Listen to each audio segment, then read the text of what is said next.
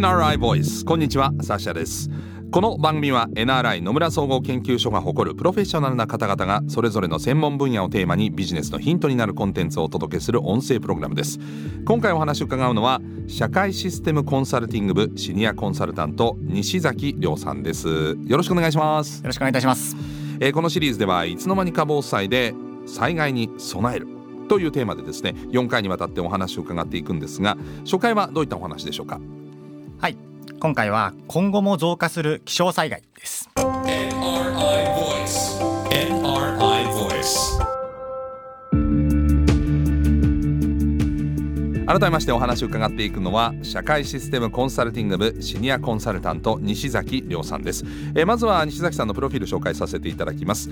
NRI に入社されたのは2016年えー防災分野の被害想定政策立案や計画策定支援業務に従事されましてえー近年は地方自治体の防災 DX 化えーそして復興支援分野にも取り組まれております。えーまた2022年にはですね JB プレスに豪雨災害時の逃げ遅れはなぜ繰り返されるのかを寄稿されております。ということで間違いないでしょうか？はい大丈夫です。防災といえば西崎さんということですね。はい。そう思っていただければ大丈夫です。はい、えー心強いです。よろしくお願いします。さあ、えー今回はねそのいつの間にか防災で災害に備えるというお話なんですがその中でも今後も増加する、えー気象災害ということなんですが、まあ、近年確かにこう、まあ、西日本での豪雨が増えてったりとか、はまあ、それ以外のところでも災害増えてるような気がしますがこういったものを指してるんでしょうかはいおっしゃる通りですあの主に気象によって発生する災害まあ要は水害ですとかあとは土砂災害のようなものにフォーカスを当ててお話をしようというふうに思っていますはいただし、まあ、今回お話しする対策の実施の考え方というのは、まあ、地震なり火山噴火などの、まあ、他の災害にも応用できるというふうには考えています。なるほど。えー、まあ本当にあの気象災害っていうのはまああの毎年のようにニュースで聞くようになってしまったというかそんな気がしますがどうですか？おっしゃる通りですね。まあこのような大きな災害というのは今後も頻発に起こりますしさらには激甚化するというふうにも予想されています、うん。まあ、そのため防災対策という意味でも今まで以上のものが必要になってくるというふうに考えています。なるほど。まあ今でも対策されてる人はいると思うんですけど、今のお話だと今まで以上これどういうところがポイントになるんでしょそうですね。もう今まで以上っていうと防災対策は自助公助共助というふうに3つのバランスが重要になるというふうに言われていますが、まあどれか一つではなくてもう全てが重要になってくるとう。うんいうふうには思いますこの中でも今回は特に自分でできること要は自助ですね、うんをどう高めていくかというところに焦点を当てようというふうに思いますなるほど。まあその中で先ほどおっしゃってたその激甚化がさらになっていく可能性があると。えーというところですが実際にその気象災害っていうのは頻度とか数値的には、まあ、感覚的には増えてる気はします数字的にも増えてるんでしょうか？これは数字的にも実は増えています、ええ。でそれはですねあの国土交通省のデータでも分かっていまして、ええ。まあ、40年前ぐらいと比較すると、まあ、40 10前年間で、はいはい。合計で発生する短時間豪雨の数っていうのが約1.4倍になっています。40年前だと1980年代とかに比べてってことですね。そのあたりです。で2010年代で見るとうん。1年あたりに平均251回の短時間豪雨が発生しています。365日のうちの251回ですか？そうです。まあなので、まあ1日1回とは限らないでしょうけど。はい、でもだから日本全国どこかでは、まあ、2日に1回以上は、えーどこかで短時間豪雨が発生しているというそんな計算になりますう。わーなるほど。だから、まあ、最近まるまる豪雨なんていう、えーまあ、名称も昔はねなんか台風とかの大きいものに名称がつくイメージはありましたけど、はい。豪雨にも名称がつくようになったりとかしてますよね。おっしゃる通りです。もう本当に毎年何々豪雨ですとか、うん。何々豪雨災害みたいな名前が増えてると思いますけれども、被害額で見てもですね実はそれも増えてきてまして、え水害の被害額は2017年までは年間で約5000億円程度だったんですけれどえも、はい。まあ、ちょっとここ飛び出してる数字なんですけど2019年2兆円を突破したという数字も出てきてしまっています。あー2019年大きな災害ありましたもんね。川が氾濫したりとかね。です2兆円ですか。2兆円です。はい。まあまあ国にとっても大きな損失でもありますよね。おっしゃる通りですね。まあもちろん個人の被害ってのも当然あるわけですけれども、あのーこれは傾向としてはどうなんでしょう？上がり続けるんですか？はい、残念ながら今後も気象災害というのは増えるし、うんしかも激しくなっていくというふうなことが予想されています。で2021年にですね IPCC という、まあ、もう本当に世界各国の国が参加して気候変動について研究なり議論した結果を、ええー共有するという場があるんですけれどもそのはい IPCC の発表で、もう今後さらに地球温暖化が進行していくことでえうん大雨がより強くまた頻発化していくというふうに予想されることが発表されました。なるほど。まあ減ることはなさそうだと。はい、おっしゃる通りですね。まあそして増えそうだと。増はい。えーとなると当然被害も大きくなるだろう。何も対策しなければということですね。でそうすると、えっと先ほど公助共助自助、はい。3つおっしゃっていただいたんですけれどもそのうちの自助を、えー高めることが重要というお話でした。これ公助は公、はい。えー共助は、まあ、友ですね共通の共ですね、はい。そして自助は自分ですけれども、はい。自助ってこれ3つの中でどういうものなんでしょう？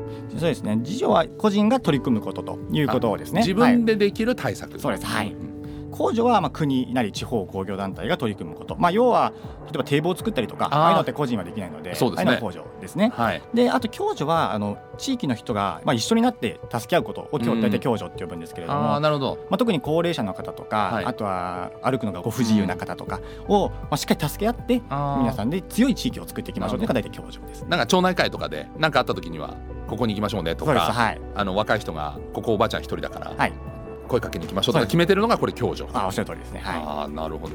ではその公助共助自助の中でまあ自助が大事って話ですけど自助を高めるためのポイントはどういったところになるんでしょう？はい。えっとですね、自助というのは、まあ、もちろん皆様の防災意識が高まってきて各自自分たちが備えをしていくことになるのが一番、まあ、望ましい状況ではあるんですけど、はい。まあなかなか簡単にはいかないというような状況です。はい。で皆さんの中にもやっぱやらないといけないというふうに分かっているけれどもなかなかできてないという人も多いんじゃないかというふうに思います。そこであまり防災対策であるということを意識せずにですね対策を実施できるようになるといいなというふうに考えています。なるほど。でこれような考え方はですね日常時と非常時を隔てない、まあ、フェーズフリーというような言い方もされていることも最近は増えてきまして、ね。まあ、このようにその日常に防災をちょっと溶け込ませるようなことができると自助を高めていくポイントになるんじゃないかなというふうに思っています。なるほど。あの備蓄してるものを食べてってこうランニングさせていくみたいなのもこれフレーズフリーって言いますよね、はい、もうおっしゃる通りです。ええ。こういったことが重要になってくるってくると思います。そうすると日頃からそんなに対策を取ってるつもりがなくても、えー自然といつの間にか対策が取れてる。そうです。はい。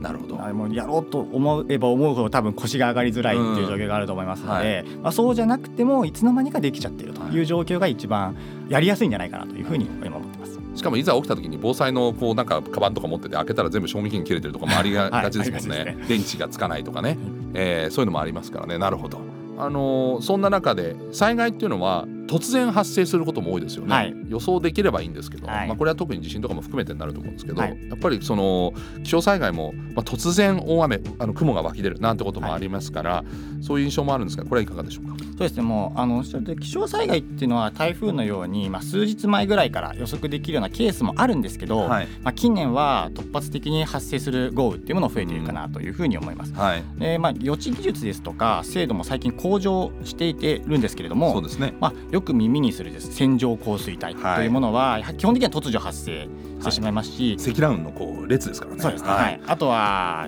直前に分かったとしてもやはり防災グッズとか備蓄品の入手っていうのは間に合わないとか、うん。あとは売り切れちゃってるとか、はい。そういうのもあると思いますので、まあ、しっかり準備しておくことが必要かなというふうに思います。な。るほどね、えーそしてまああのー二次被害。これはね例えば大雨によってじゃあ家は浸水しませんでした、はい。だけど川が氾濫して、えーその川によって浸水するとか土砂崩れが起きるとかいわゆる二次災害っていうのも想定しなきゃいけないわけですね。はい、それもおっしゃる通りで例えばまあ自分の住居がですね浸水しない場所にあるですとか、うん。あとはまあ3階以上で、まあ、どんだけ洪水が起きてもうん。水には浸からないだろうというようなところに住んでいる方もいらっしゃると思いますけれども、はい、まあ、その場合もですねやっぱ停電とかうん。断水とか、うん。あとは物流が寸断するとか、もうそういう被害といいますか影響があることは確実に起こる可能性がありますね。うんまあ、例えばですけれども2019年の10月の台風19号では、はい首都圏の本当に高層マンションの、まあ、1階部分もしくは地下部分がはい浸水したことによって本当にその上層階すべての方に影響があったと停電してしまったりエレベーターが動かなくなったりということがあったと思います。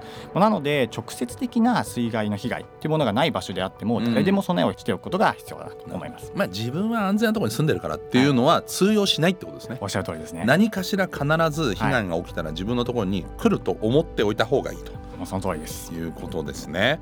まあ、それが、まあ、今日のテーマはあの今後も増加する気象災害ですから、はいえーもっと増えていく可能性が高くなってくるということですから備えましょうということで今日は第1回でございました。次回はその増加が予想されるですねえー気象災害に対してじゃあ、まあ、辞書の話が出ましたけども我々一般市民はどう取り組んでえーいけばいいのかその取り組んでいるのかも含めて個人の防災対策の実施状況について伺っていきたいと思います、えー引き続きお話を伺うのは社会システムコンサルティング部シニアコンサルタント西崎亮さんです。次回もよろしくお願いします。よろしくお願いいたします